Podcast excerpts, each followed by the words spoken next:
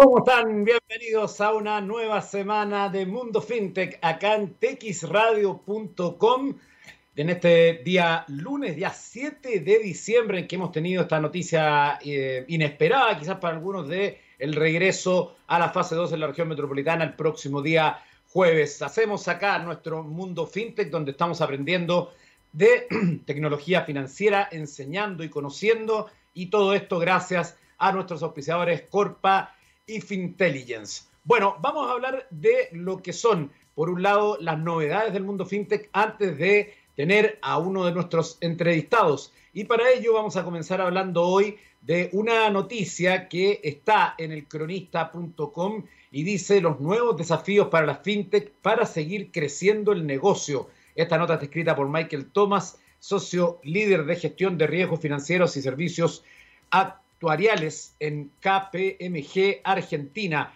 Señala que las empresas fintech están logrando éxitos espectaculares. En poco tiempo el sector consiguió desarrollar un amplio ecosistema con un importante número de participantes. Cada vez más entidades ofrecen servicios digitales para promover la inclusión financiera, es decir, lograr que todos los consumidores puedan acceder a servicios y productos financieros a costos razonables y de manera segura, utilizando las nuevas tecnologías. Los carismáticos emprendedores eh, reconocieron temprano el gran potencial del crecimiento que presenta una sociedad con alta penetración de dispositivos móviles y baja bancarización.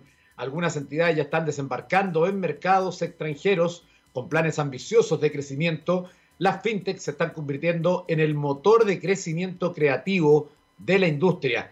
Existen diferentes modelos de negocios y una amplia gama de servicios. Destacan principalmente proveedores de servicio de pago, bancos digitales, entre paréntesis, billeteras virtuales y prestadores de crédito no financieros que ofrecen préstamos de consumo público global de forma online. Y después de una fase inicial de gran crecimiento comercial, el punto de atención debería caer en la infraestructura administrativa esta debe ser a la altura del desarrollo comercial para lograr un crecimiento orgánico sostenible. Información que está hoy en elcronista.com. También en otras eh, noticias del mundo fintech se destaca a Argentina, cuna de la fintech. ¿Cuántas empresas se sumaron al ecosistema en los últimos dos años? Se preguntan. Y dice que el número de jugadores dentro del ecosistema fintech en Argentina se duplicó con un crecimiento notablemente particular en dos de sus cuatro verticales, el de pagos y el de blockchain y criptoactivos, según los datos que lanzó un informe confeccionado por Deloitte y financiado por el Banco Interamericano de Desarrollo con la coordinación de, la de Afluenta y la colaboración de la Cámara Argentina de FinTech. El informe fue presentado en el marco del Argentina FinTech Forum, organizado por la Cámara, que este año fue 100% virtual y contó con 2.135 participantes en tres jornadas en un panel que participaron Ignacio Carballo, director de Ecosistema FinTech y Digital Banking de la UCA, Marcelo Bastante, mire el apellido, ¿eh? líder de industria de servicios financieros en Deloitte, y Gabriela Andrade, Financial Markets Lead de el BID, además de Matías Friedberg, cofundador de Expandit.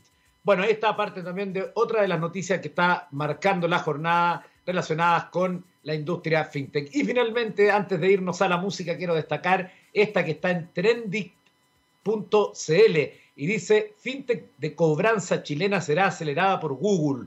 la noticia entonces señala que tras un largo proceso de selección, Colectia, startup nacional que desarrolla procesos de cobranza mediante el uso de inteligencia artificial, es la primera en su tipo a nivel latinoamericano que fue seleccionada por Google para ser parte de un proceso de aceleración de negocios con foco en perfeccionar sus productos, servicios y afianzar su crecimiento de la mano con el fortalecimiento de sus capacidades tecnológicas. Con esta, el emprendimiento pasa a formar parte del llamado programa Google for Startups, donde compartirán durante tres meses con otras 11 empresas provenientes de otros países del continente latinoamericano. En la instancia accederán a 25 talleres y paneles de discusión de profundización tecnológica y acceso a redes de contacto. los que serán dictados por, 20, perdón, por 76 mentores con diversas expertices en Machine Learning, inteligencia artificial, cloud, eh, experiencia de usuario, Android y estrategias de productos y marketing, entre otros. Comilla dice, estamos muy contentos de ser los representantes del país en este programa y seguros de que en estos tres meses podremos mejorar nuestras capacidades para poder potenciar el concepto de cobranza 4.0 que hemos desarrollado con una metodología y práctica que llegó para quedarse por sus resultados y beneficios, explicó Gabriel Monroy, CEO de Colectia. Ahí está entonces, como ustedes pueden ver, el ecosistema fintech se sigue moviendo a gran velocidad.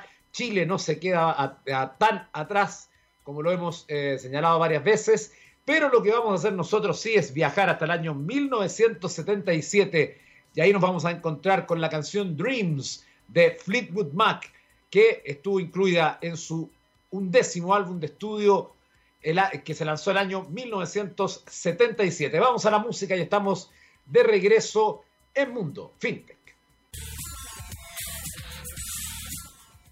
Ahí está la música a esta hora acá en Mundo FinTech y también queremos contarle una importante información. Tu empresa está tomando decisiones con información de calidad y análisis rigurosos. ¿Sabes qué opinan tus consumidores de tus productos y de la competencia?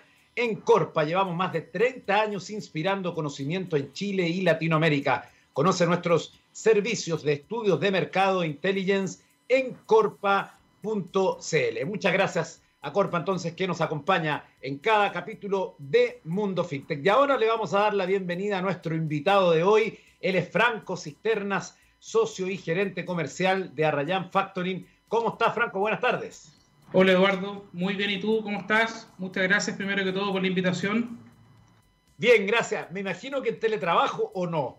Sí, sí, 100% teletrabajo. Estamos todos con teletrabajo en la oficina desde marzo. El, 10 de marzo nos guardamos todo y, por suerte y gracias a la tecnología, por supuesto, hemos, hemos logrado mantenernos hasta ahora 100% con teletrabajo. ¿Y cómo ha sido la experiencia? Porque me imagino que en el rubro tuyo igual ya era algo que se, probablemente se hacía de alguna manera o en algún, algunos momentos, eh, porque hay algunas industrias que, claro, ha sido mucho más difícil porque no estaban ni cerca de llegar a una instancia de este tipo. Eh, ¿Cómo ha sido en el caso de ustedes? ¿Qué le ha dejado como conclusión de, vivencia, digamos? Súper. Mira, nosotros, eh, Arrayán nació bien digital, la verdad. Arrayán, en, lo medular, nace como una empresa de factoring pero eh, nacimos digitales, por lo tanto, todos nuestros procesos, por ejemplo, desde lo más simple, desde la incorporación de un cliente, que en el factoring tradicional tú tienes que armar una carpeta física. Nosotros la tenemos digitalizada, digamos, está en, un ambiente cloud. Desde esos pequeños detalles hasta la cursatura, digamos, en la transferencia de los fondos hasta, hasta un cliente, está en un proceso absolutamente automatizado y digitalizado. Por lo tanto, para nosotros fue una experiencia natural. Nosotros nos fuimos a la casa, digamos, fue súper natural, no tuvimos los dolores que tuvieron otros amigos que están en otros factoring tradicionales, donde, donde el proceso tradicional, por supuesto que fue un dolor bien grandote, en nuestro caso no, fue bien amigable y la verdad es que nos dejó esa sensación bien dulce de decir, chuta, tomamos la decisión correcta de ser una fintech y no ser un factoring tradicional no solo en los procesos, sino que también en el enrolamiento de clientes, en la incorporación de clientes, en los procesos internos, etc. Eh, y, la mayor enseñanza, creo yo, Eduardo, que nos deja esto es que la tecnología es un facilitador para generar modelos de negocio distintos, disruptivos eh, y, como te digo, facilitadores no solo desde el punto de vista de, de la empresa, la interna, sino que también facilitadores para los clientes, para hacerle más fácil la vida a los clientes y disponibilizar algo que es tan importante como el capital de trabajo, que es lo que finalmente nosotros vendemos en el día a día. Perfecto. Bueno, hablemos ya de Arrayan Factoring. Cuéntanos de qué se trata, cuándo comenzaron. Eh, incluso apartamos de algo más general para la gente que está educándose con nosotros y aprendiendo sobre el mundo fintech. ¿Qué es un factoring? Eh, y ahí hacia abajo podamos hacer la definición específica de Arrayan Factoring SA. Súper. Mira, un factoring básicamente lo que hace es comprar cuentas por cobrar. Es decir, cuando una empresa realiza una venta, esta venta la realiza a plazo, ya sea a 30 o a 60 días, el factoring compra esa cuenta por cobrar. Es decir, normalmente una pyme emite una factura a una gran empresa y esa factura se le van a pagar en 45 días más o menos. El factoring compra la factura y le entrega los fondos hoy día a la pyme. Y después nosotros, como factoring, nos hacemos cargo de la cobranza de esa factura. Al momento de comprar la factura, se le aplica una tasa de descuento, que se llama diferencia de precio.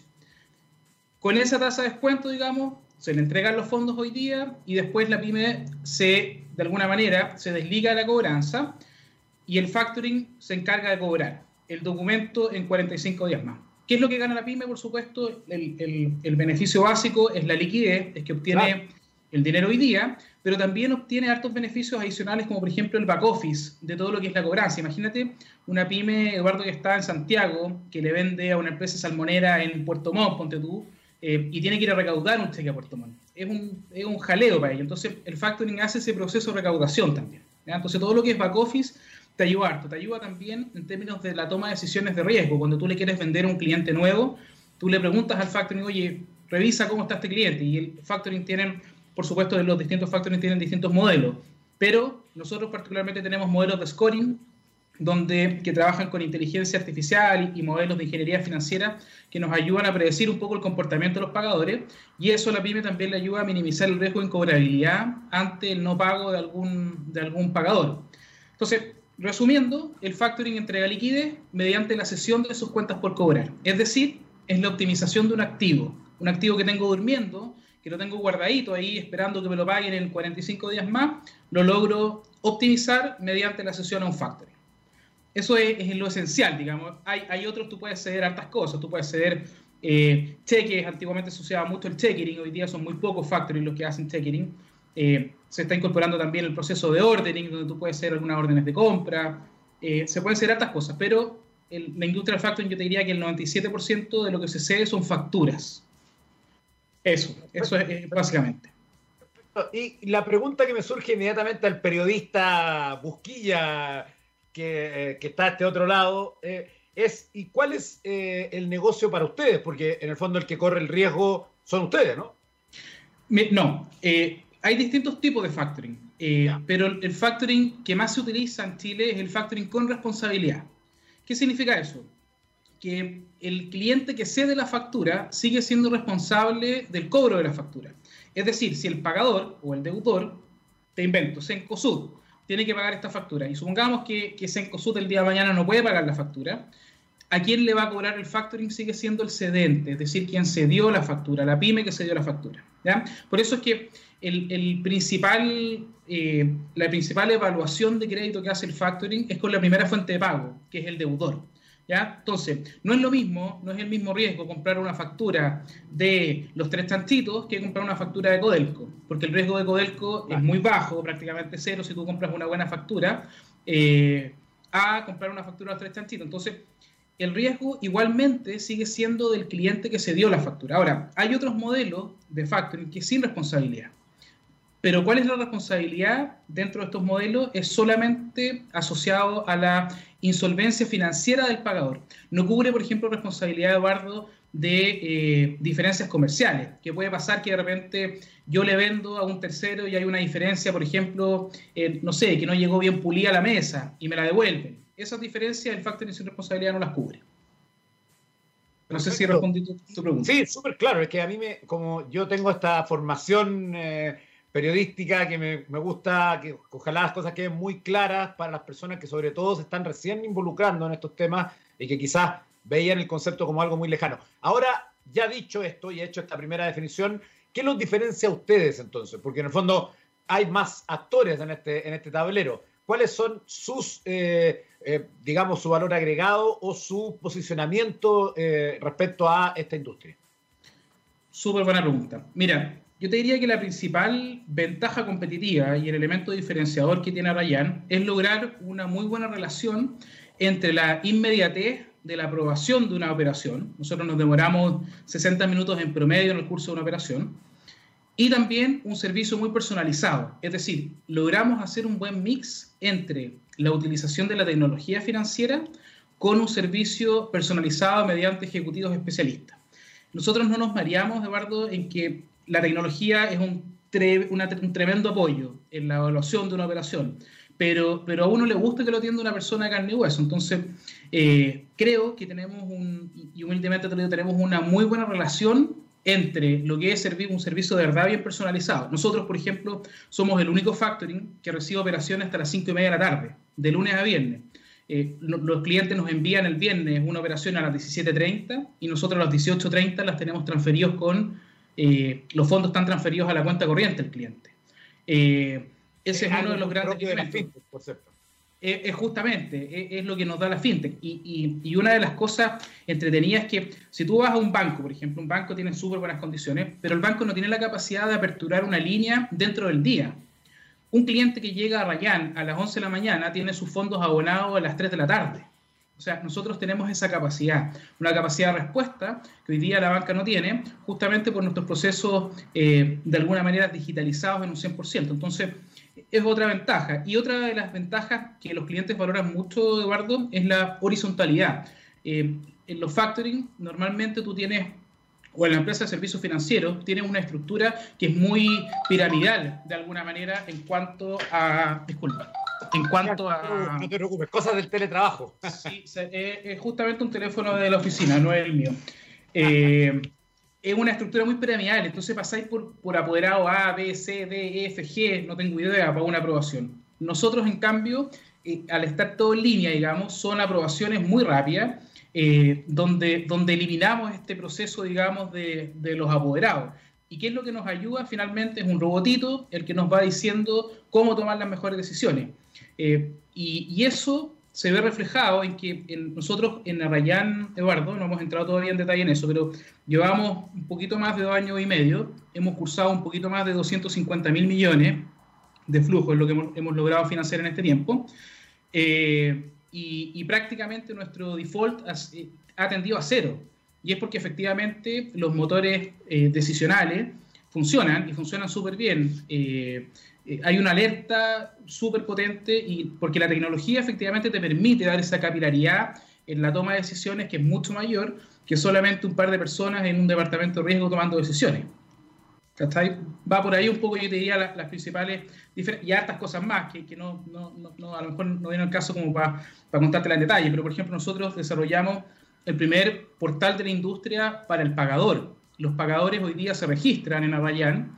Pagador me refiero a Sencosud, a Codelco, a, no sé, a constructoras Alfa, a, empresas de gobierno, etcétera. Se registran en el portal de Arrayán y pueden ver todos sus proveedores que han cedido operaciones de factura, a Rayán. Y a su vez, eh, esto ha derivado también en otro producto, que es Pronto Pago y Confirming, que también estamos desarrollándolo de, una manera bien potente. Eh, pero fuimos la primera empresa en Chile en lanzar un portal pagador. Eh, por lo tanto, eso también ha ayudado mucho justamente a complementar algo que es muy relevante para las pymes, que tiene que ver con una buena gestión de cobranza. Pues acá viene otro punto bien relevante, Eduardo, del factoring, y es que muchas veces los costos asociados a las tasas de mora de una factura para la pyme son, son brutales. Entonces, cuando tú tienes una muy buena gestión de cobranza, lo que termina pasando ahí es que esos costos por mora no llegan. Entonces, eh, yo te diría que con mucho orgullo somos de las empresas que tienen la tasa de mora más baja de la industria en cuanto al, al global. ¿Por qué? Porque tenemos un sistema súper transparente donde tanto el cliente, el pagador, el ejecutivo, todos interactúan en cuanto a esta gestión de cobranza. Entonces, es la única plataforma que hay de interacción entre las distintas partes. Y eso también es otra de las ventajas competitivas, diría yo, que, tenemos. Perfecto, estamos conversando con Franco Cisterna, socio y gerente comercial de Arrayan Factoring SA. Vamos a ir a la música y de regreso estaremos conversando de otros temas. Vamos a escuchar una canción que es eh, original del el trío de Jimi Hendrix Experience, llamada Voodoo Child, pero que vamos a escucharla en la versión de la banda Leonard Skynar del año 1968 y estamos de regreso en Mundo FinTech. Mundo FinTech voy a hacer una aclaración que me aclara nuestro compañero de control Gabriel Cederés. La canción que estábamos escuchando es Voodoo Lake, no Voodoo Child, y es original de Leonard Skynar, así que mi respeto y mis disculpas al mundo del rock que debe estar indignado con mi error. Dicho eso, también quiero agradecerle a, em, al nuevo sponsor de Mundo FinTech, es Fintelligence, la primera plataforma que proporciona inteligencia financiera a los negocios y que hará evolucionar el manejo de las finanzas, logrando mejorar el nivel de ganancias y rentabilidad de tu negocio. Puedes encontrar más información en su página web www.fintelligence.cl que estuvieron con nosotros hace algunos capítulos en nuestro mundo fintech. Seguimos conversando entonces en este capítulo con Franco Cisternas que nos estaba contando respecto a em, el servicio de Arrayan Factoring y que también nos alcanzó a mencionar algo de pronto pago confirming, que sería interesante lo pudiéramos eh, profundizar, eh, Franco. Por supuesto. Eh, el, el, confirming y el pronto pago, Eduardo, son dos instrumentos financieros que están más bien enfocados en las grandes empresas. El, el, factoring está enfocado en las empresas pyme que le prestan servicio a estas grandes empresas. El confirming, por el contrario, son líneas de crédito que funcionan en función, vale la redundancia, de la gestión de pago de proveedores de las grandes empresas. Entonces, eh, tú tienes normalmente dos tipos de, de, confirming. El primero es cuando yo soy una gran empresa, tengo, por ejemplo, una condición de pagos a 30 días. Llega el vencimiento de esos 30 días y tengo que pagar, te invento, mil millones de pesos a 100 proveedores. Y en vez de pagarle yo, gran empresa, a esos 100 proveedores, esos mil millones de pesos, los paga el factoring.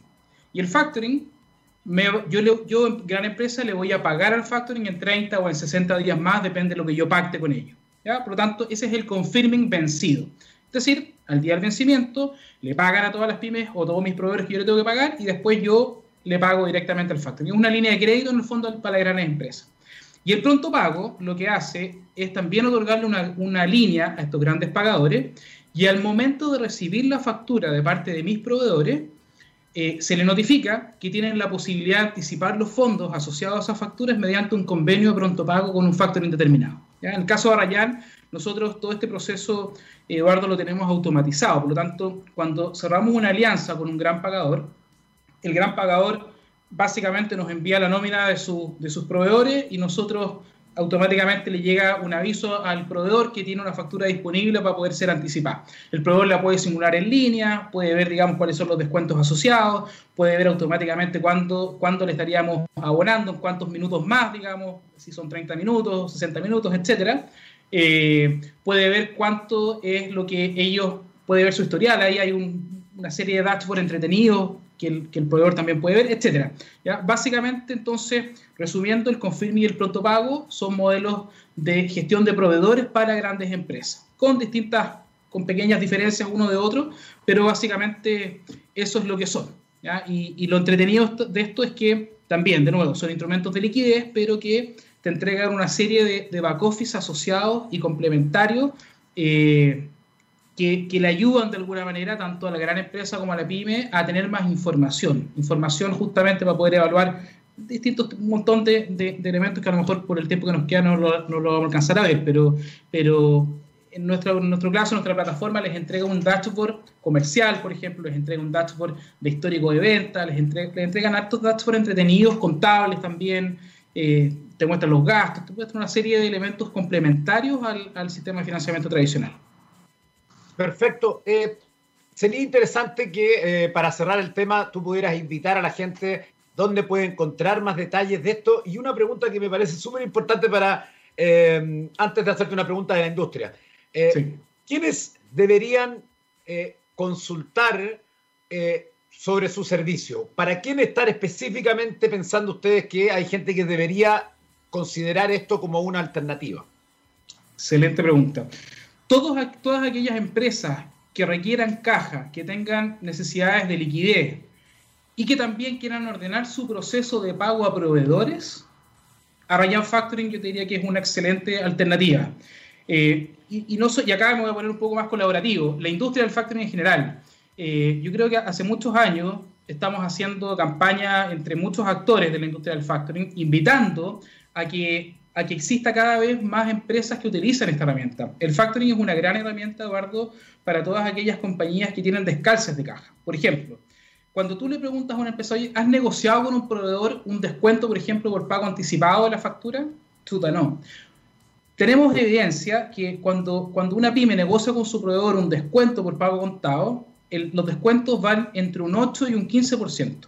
Y una operación de factoring está en torno al 1,5%. Entonces, el beneficio por poder pagar esa factura al contado es brutal, es, entre, un, un 7 y un 14%. Entonces, eh, va por un tema de educación. Entonces, ¿quién, se tiene, ¿quién tiene que ingresar a RyanFactoring.cl? Todos aquellos que tengan hoy día requerimientos de liquidez, primero. Segundo, todos aquellos que quieran optimizar el proceso de pago a sus proveedores, grandes empresas que, quieran, que estén evaluando sistemas de confirming no bancarios. ¿ya? Nosotros, la gracia que tiene el confirming privado es que podemos llegar a montos importantes de línea, eh, no representan endeudamiento bancario, montos importantes me refiero, no sé, 4 mil, 5 mil millones de línea para grandes empresas, eh, y lo interesante de eso es que no hay un endeudamiento bancario que encarezca después la línea de financiamiento de estos grandes operadores. Por lo tanto, y también todo en un proceso cloud, todo en un proceso eh, que está bien optimizado, que está bien pensado. ¿Quién más debiese entrar? Todos aquellos, todas aquellas empresas que quieren aprender o todas aquellas personas que quieren aprender sobre el factoring, sobre el pronto pago, sobre el confirming. Tenemos un blog bien entretenido que está con mucho material, eh, con preguntas que realmente no son tan obvias, como por ejemplo, cómo ceder una factura, un paso a paso para hacer una factura, cómo contabilizar los gastos. ¿Dónde está ese blog? Arrayanfactoring.cl, ahí hay una sección, digamos, que es el blog, eh, y ahí hay mucha información. Hay una parte que es de bienestar, hay una sección que es de educación, hay otra sección que es de noticias, eh, y ahí hay harto, harto para entretenerse. Todas las semanas subimos por lo menos tres contenidos de educación, por lo tanto está bien, bien, bien completo. Algo que falta mucho en nuestra sociedad es educación financiera, así que súper buena, súper buena información. Finalmente, ¿Cómo está el ecosistema fintech en Chile? ¿Cómo lo ves tú respecto a hace eh, un par de años? ¿Cómo crees que viene en los próximos dos años? Eh, no sé si en un minuto podemos, un par de minutos, hablar de eso. Mira, yo, yo lo veo en, en crecimiento. No te podría decir que es, un ecosistema que está maduro, porque yo siento que todavía en esta curva sigue creciendo. Eh, hoy día las empresas fintech son cada día más eh, en todo su espectro. Hemos visto la gran cantidad de empresas de medios de pago que, se están introduciendo al mercado, eh, una gran cantidad de empresas, por ejemplo, de inversión, tremenda y, tremendos modelos. no sé si puedo dar nombres acá, pero, pero la verdad es que hay, muy buenas empresas. Yo, yo personalmente soy usuario de tres como para probar y, y, la verdad es que funcionan súper bien tenis Fintual, tenis Racional, eh, hay otra que es, no me acuerdo, pero, son modelos muy buenos. Después tienes todo lo que, el, todo el proceso justamente de lending, que es el que hacemos nosotros. Eh, después todo el proceso de, funding o, crowdfunding asociado al financiamiento de, proyectos de inversión. Por lo tanto, es un ecosistema, Eduardo, creo yo, que sigue creciendo, que no va a parar. Hay en otras partes del mundo, está súper fuerte, por ejemplo, el financiamiento colectivo de proyectos de energías eh, renovables no convencionales. Hoy día el hidrógeno verde es una cuestión que se está hablando mucho. Creo yo que una de las tendencias que va a venir producto de la fintech va a ser cómo financiamos ese tipo de proyectos. Eh, puede ser proyectos de educación e inclusión, eh, proyectos asociados justamente a todo lo que es Legal Tech, que está súper fuerte, como Lemon Tech, porque tú hoy día que está, hoy día en el financiero venía justamente un reportaje a ello. Eh, Insurtech, potentísimo también lo que se viene aquí para adelante. Eh, todo el proceso también asociado a la Health Tech, súper fuerte. Entonces, nada, es una industria que llegó para quedarse, que, que, se viene con todo, que seguramente la vamos a ir creciendo a tasas de dos dígitos, incluso tres, así que eh, feliz de, estar inmerso en esta, en esta oralgia de, crecimiento en la industria fintech. Perfecto. Franco Cisterna, socio y gerente comercial de Arrayan Factory, muchas gracias por este contacto con Mundo Fintech y TX Radio.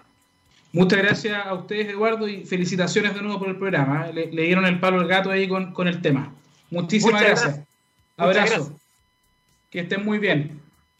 Vamos a seguir en los últimos minutos hablando de algunas noticias que son como siempre en esta parte final, a mí me gusta abordar con curiosidad eh, desde el mundo de la tecnología. Por ejemplo, esta que trae hoy en que habla de una inteligencia artificial que restaura fotografías dañadas. Dice, adiós arañazos, hola color.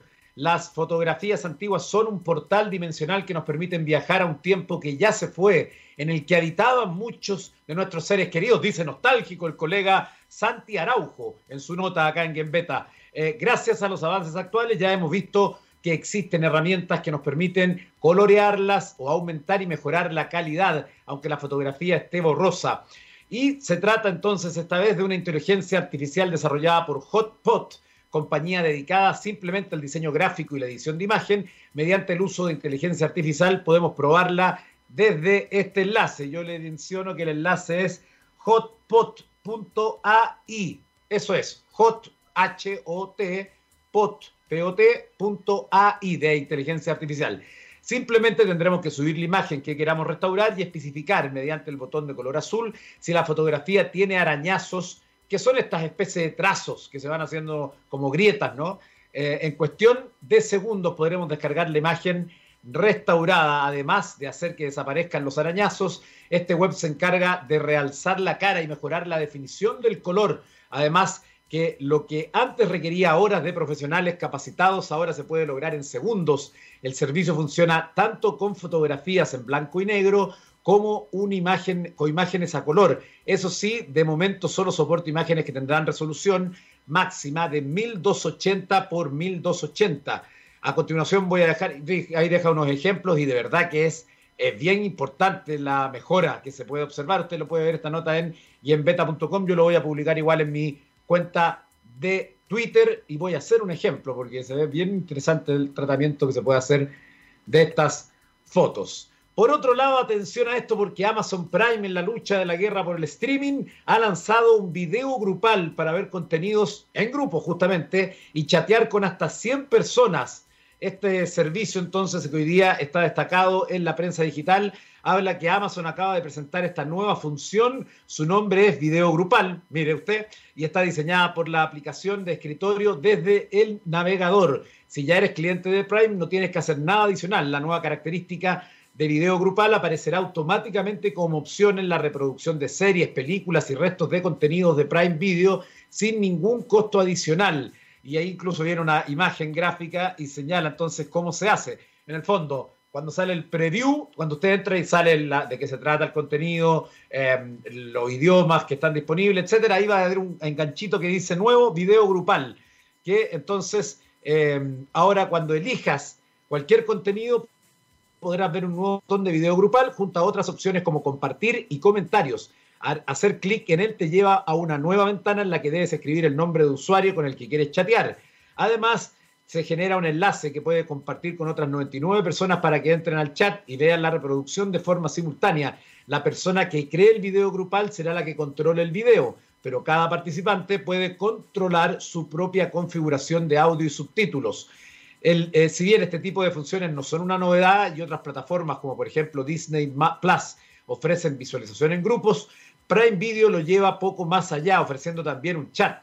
Quizás por esto no han implementado la función, al menos por ahora, en sus aplicaciones de Smart TV o los mismos Fire TV. Para servicios más populares como el mismo Netflix, solo hay soluciones de terceros en forma de extensiones que funcionan bastante bien. Sería genial que esta iniciativa de Prime Video la viésemos también en otras plataformas.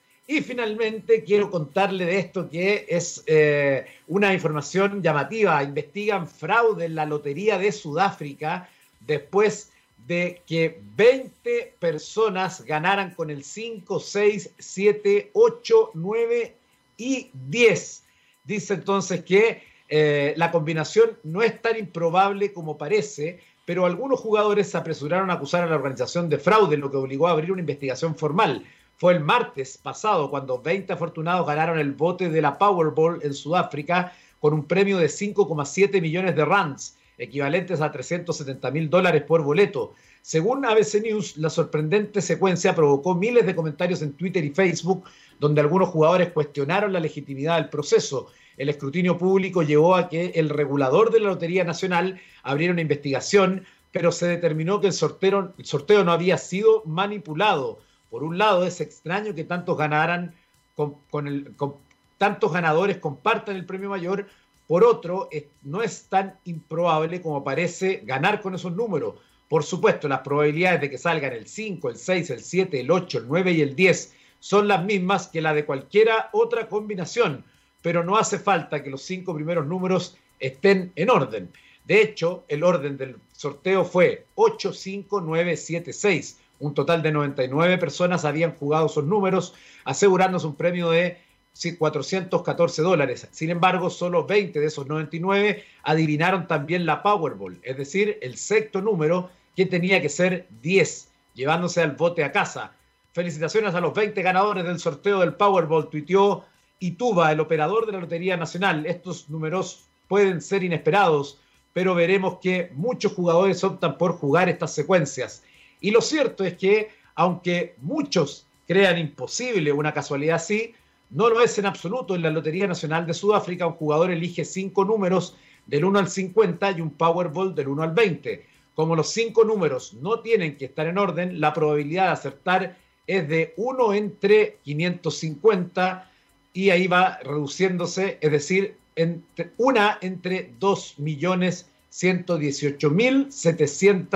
2.118.760 apuestas. Esa es la probabilidad de ganar con ese orden. Ahí veo una información curiosa que ha llegado también desde Sudáfrica. Hoy nos vamos a despedir de nuestro mundo fintech, por supuesto, agradeciendo nuevamente a nuestros auspiciadores que nos acompañan en esta jornada, Corpa y Fintelligence. Gracias a ellos por hacer posible nuestro mundo fintech y nos vamos a despedir con una canción que tiene una historia algo desconocida. Em, se trata de una canción que el año 84 fue una de las más populares eh, y que tiene como protagonista o autor a Prince. La canción se llama Purple Rain. ¿Por qué tiene una historia particular?